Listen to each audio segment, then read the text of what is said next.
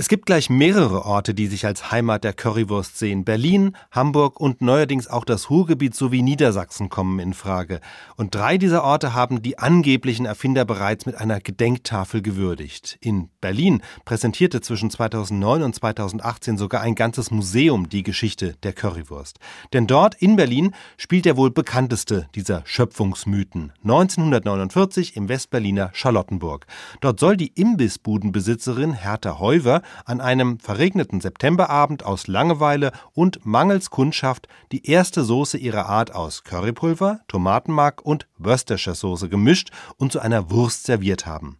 Ihr Geheimrezept schützte sie laut eigener Aussage zehn Jahre später mit einem Patent. Wenn man aber zurückguckt, dann war es gar kein Patent, sondern sie hat 1959 lediglich die Marke schützen lassen, und zwar für das Fantasiewort Chill Up, das sich aus Chili und Ketchup zusammensetzt und nicht für das Gericht. Aber immerhin, der Vorgang ist belegt und damit auch ein möglicher Ursprung der Currywurst.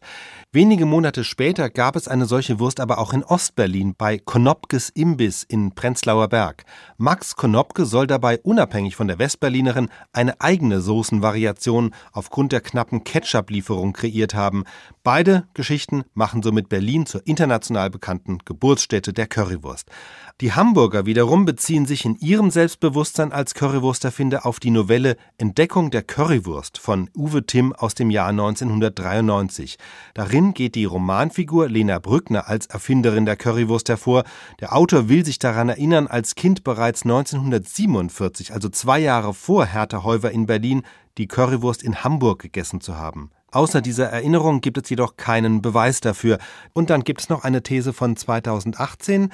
Da hat sich Alexander Fürst zu Schaumburg-Lippe bei der Bild-Zeitung gemeldet, denn dem Fürsten gehört das Schloss Bückeburg in Niedersachsen und auf diesem Schloss war in den Nachkriegsjahren ein Koch beschäftigt, Ludwig Dinslage, der bereits 1946 eine Currywurst zubereitet haben soll. Der Anlass war damals, britische Offiziere der Rheinarmee waren zu Besuch auf dem Schloss. Dinslage musste improvisieren und hat eine Soße aus Aprikosenmarmelade, Tomatenketchup, Curry und Salz hergestellt. Und die Briten wären begeistert gewesen. Zumindest hat das dieser Koch, als er noch lebte, 1984 der Westfalenpost berichtet. Ob es nun wirklich so war, lässt sich natürlich auch heute nicht mehr nachprüfen.